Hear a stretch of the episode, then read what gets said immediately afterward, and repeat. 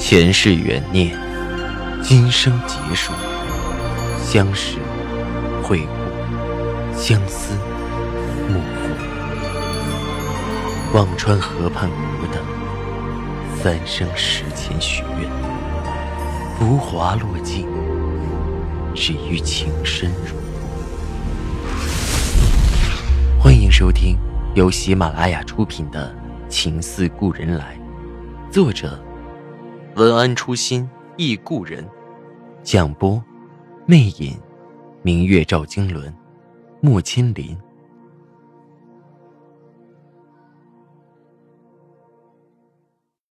第四十一集，西亚的销售并不好做，一是国内市场本来鱼龙混杂，需要极高的分辨力；二是我原来在思之恒做国际市场。国内市场的客户并不多，西亚现在规模还太小，不准备开展外贸生意。入职两个多月，快三个月了，还是一个大单子没接着。在司之恒做惯了，零零星星的小单子做着总觉得没劲。粗粗计算了下，在这里的收入，估计撑到年底，连李姐都得辞退了，心里又着急起来。公司的另一个股东罗总有次开会时，冲着老邓开玩笑：“你也不回老东家那儿跑跑？他们做丝绸量那么大，每年肯定也要采购生丝啊。”老邓没有吭声，我却心知肚明。司之恒自己的生丝产量并不小，需要外购的生丝不多，而且要求极高。老邓自然不想回去碰钉子。盛夏来临，天气燥热，催动着心里的烦躁。难得有个业内的贸易交易会，在国际会议中心，规模还可以。听说北京市的领导都会出席。老邓费了九牛二虎的力气，搞定入场资格审查，期望能在交易会上能收获几笔单子。现实总在不经意间展现着根红顶白。这样的交易会也如此，对大型的公司企业是邀请参会，而对小型的企业，除了不菲的入场费，还要重重审核。尊严总是建立在强大之上。一个不大的展台，公司的人几乎倾巢出动，几个年轻的女孩子轮番上场介绍产品，我也会每天抽半天时间出来陪老邓去看看情况。先是头天晚上有个规模庞大的开幕式，领导们出席讲话，还有歌舞表演。第二天上午本来对外的开展时间是九点，但是主办方通知八点各个商户要到场，因为领导要提前参观，摄像、拍照等宣传肯定是紧随而至。早晨八点，领导在前面参观，遇到感兴趣的会停下来询问。老邓眼巴巴盯着入口，对我说道：“哎呀，我昨晚可杀了好几炷香，今儿要是能采访到咱们，这回就赚大了。这样的采访比做广告都不知要好了多少倍。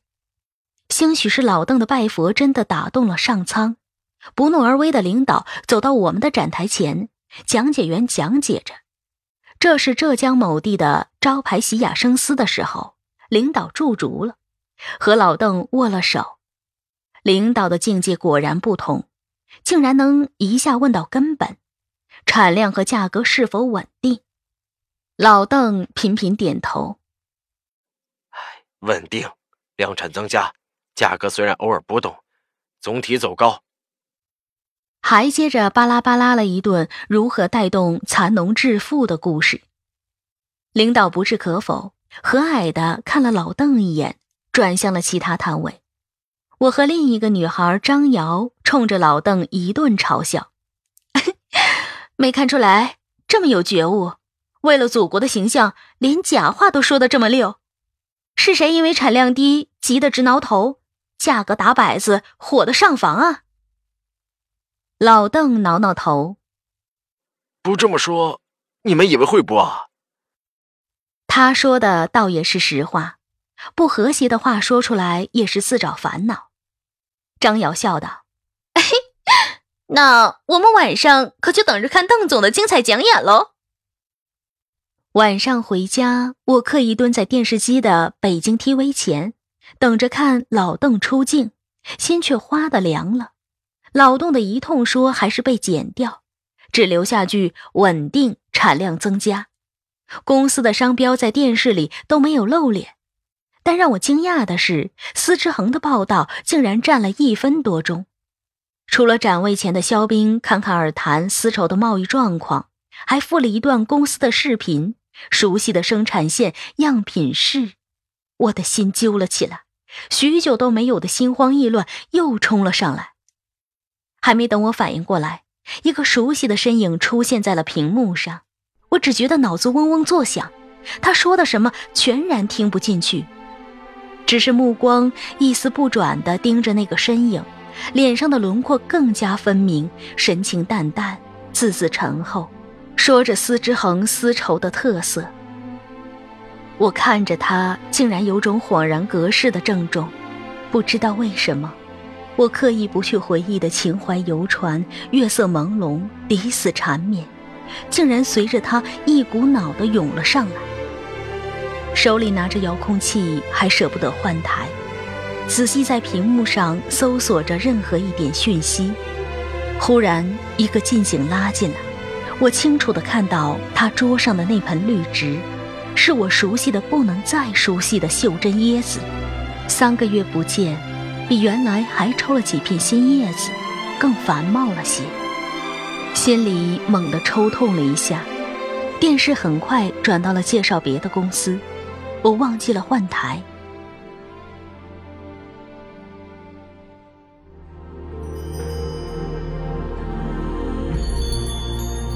您正在收听的是喜马拉雅出品的长篇穿越小说《情似故人来》。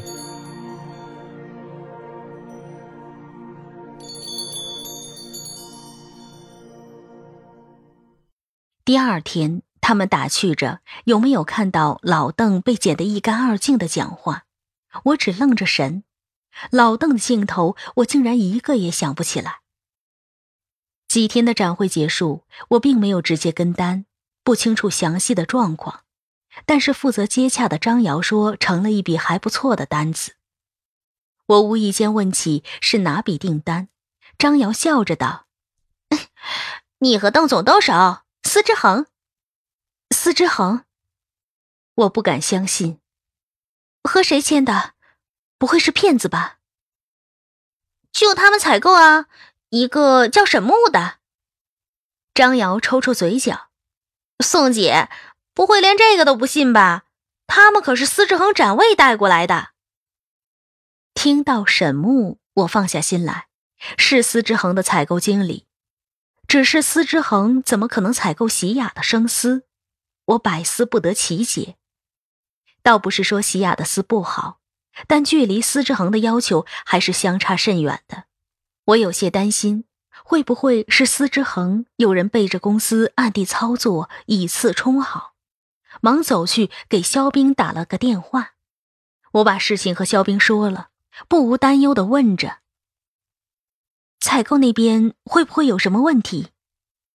肖冰朗声笑道：“青阳，你到底是辞了职，还是帮我们做无间道去了？怎么觉得你身在曹营心在汉呢？”我被他笑得有几分不好意思，故作恼怒道：“哎，不识好人心算了。”别别别！肖冰止住了笑，解释道：“这是采购那边的事儿。”我也不太清楚。等等，转身似乎问了个身边的人，接着对我说道：“没问题，赵总批过的单子都送回家了，什么时候过来一起吃饭呢？”谁稀罕？我和肖斌打趣着挂了电话，刚撂了电话，老邓就喜上眉梢的过来找我。嘿，听说那个单子了吧？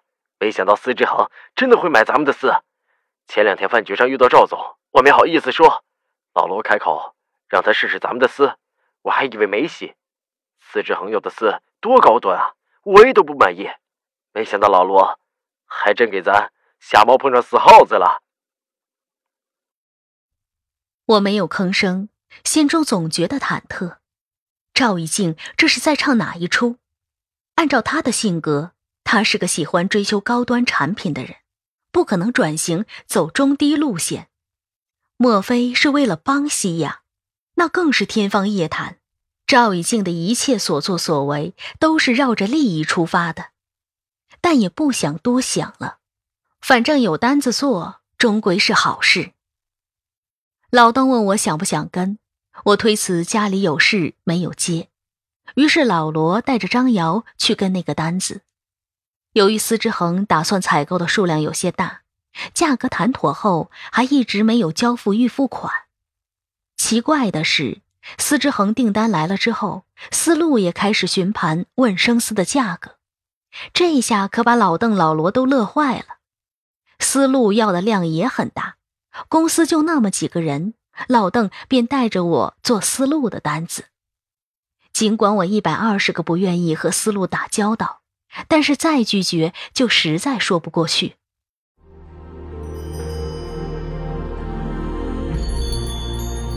您正在收听的是喜马拉雅出品的长篇穿越小说《情似故人来》。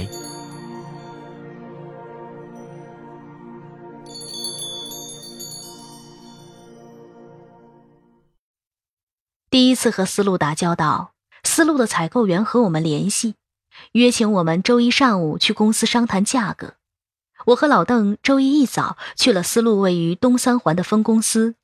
刚上了电梯，外面一声“等等”，我打开电梯，却和来人同时愣住了。老邓也惊讶的说着：“顾军，你怎么在这儿？”老邓只知道我离婚了，却并不知晓顾军、蒋迪以及思路的一系列的事。顾军没有回答老邓，只是看着我，眸子亮亮的。洋洋，再没了话语。我顿了顿后回过了神，挤出个笑容：“啊，来谈点事情。你什么时候回来的？”顾军方才的惊讶激动慢慢敛了去，回答我：“前天，在北京这边分公司待一阵子。”又补充着：“蒋迪也回来了。”很奇怪，我的心在听到这句话，并没有之前的震颤，只是淡淡回了句：“哦。”电梯很快到五楼停了，我和老邓下去，顾军继续往上行了。老邓几分好奇：“他怎么在这儿啊？”我没有接话。与思路的采购经理初步商谈了一上午。价格初步商定，采购经理说这个价格要申报一下主管领导，再给我们回复，还算愉快。中午，老邓做东，在思路附近一家大饭店请采购经理吃了个饭。中国人的饭局确实是个高效的润滑剂。饭至半酣，采购经理酒喝得越来越多，嗓门越来越大。闲聊之间。老邓忽然似无意的问着：“你们这里是不是有个叫顾军的？”顾军，年轻气盛的采购经理一脸的不屑，话却说的婉转：“是啊，技术总监，那可是人才，办法多着呢。”还想说什么，又顿住了。老邓解释着。打过一两次交道，我们也不熟，刚才碰到了。听到不熟，采购经理大着舌头说着：“才华是有，一个专利给公司赚了一千多，老总乐得嘴都合不上了。不过，哼，就是赢的不地道。听说撬了人家底价得的。”本来漫不经心吃饭的我。听了这句话，整个人像被劈了一样，愣在当场。老邓也没想到随口的打听能招来这么劲爆的内幕，忙转移了话题。我坐在那里，却如坐针毡，再也无法淡定。饭局结束后，我让老邓先回去，给顾军去了个电话。有时间吗？找你问点事儿。我在你公司附近。顾军想了一下，说着：“待会儿在公司楼下的咖啡店见吧。”我走到他们公司楼下那家星巴克，待了一会儿。顾军进来，打量了我片刻，表情有些重逢的欣慰和感伤。洋洋，还好吗？我没心情和他闲扯，单刀直入的问着：“挺好。我只想问问，上次你专利赢的那个大单子，就韩国李先生那笔，是不是你弄到底价？怎么弄的？”顾军手里的咖啡杯重重放了下来，有几分悲伤的沉郁。连你也不相信我，这事儿我背的黑锅够大了。告诉你，不是我。这事儿都过去三个多月了，怎么没完了？你又问起来。说着，猛地喝了几口咖啡，胸腔起伏。还有谁问了？我有些疑惑。还能有谁？你的那位。顾军不屑的神色又泛上来，说了半句，又抽抽嘴角。忘了你现在已经不在四之行了。上午看到你和邓宇浩，我刚知道你换了公司，和他分了。最后一句问得格外恳切。看着顾军的神情，我没有回答，只是问着：“他问你做什么？”说起来就生气。顾军有些懊恼。前天回来，正好赶上一个论坛，结束后大家一起吃饭。那个赵以静说话又难听，我顶了他几句，他居然质问我撬底价的事儿能做得出来，还有什么资格谈？虽然只有我和他，我脸上也挂不住。为了这破事儿，公司里上上下下都暗地说我不地道。他又来，我就明着告诉他，我顾军是没他有钱，但我吃的是手里的技术饭，不做那些挖墙脚的事儿。说着看了我一眼，我心里动了一下。顾军的挖墙脚，明摆是说赵以静。我忍不住问着：“他怎么说？”顾军看了我一眼，冷冷道：“你不是都离开司之恒了，还关心这些干嘛？”我有些尴尬，转而问道：“不是你，那是谁敲的底价？”顾军看了看我，表情有些微妙的复杂，没有吭声。蒋迪，看他那副神色，我就猜了出来。他也是为了我。他家里本来就对我不满，一直想给他找有钱人嫁了。后来，他和家里说了我手里的专利，他父亲看了后觉得有卖点，才肯见我。跟我谈专利合作的事儿，但也还是觉得我愚，不适合上场上争夺。蒋迪敲了底价，说我想办法弄的，老头子这才好些。顾军说这些的时候，神情有着纠结的恍惚。他以前是个清高的性子，是不愿卑躬屈膝逢迎的人，可现在为了蒋迪，为了生活，尽管这个黑锅背得不情不愿。也只能负重。我有些郑重的看着他，你累吗？他失神的看着我，没有回答，只是默默的喝着咖啡。又问起他是否知道蒋迪从谁那里弄到的底价。顾俊摇头，不想问他这些乱七八糟的事儿。半晌，有些落寞的问我：“暖暖好些了吗？”我明天能不能去看看他？我笑笑，当然可以，家里有保姆，你可以去，不过不能把他带走。闲聊无益，我没有再多说什么，就离开了。孤军还是没能去看女儿，蒋迪不客气的短信又一次蹦到我的手机上。我没有什么情绪起伏的删除了，这早已是预料中的事。蒋迪对顾军的监察堪比美国的 FBI。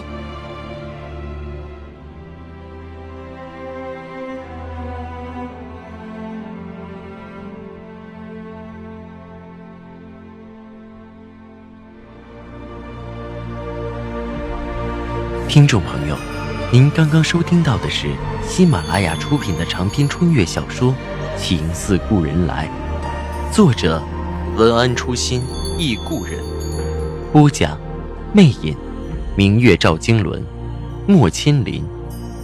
更多精彩有声书，尽在喜马拉雅。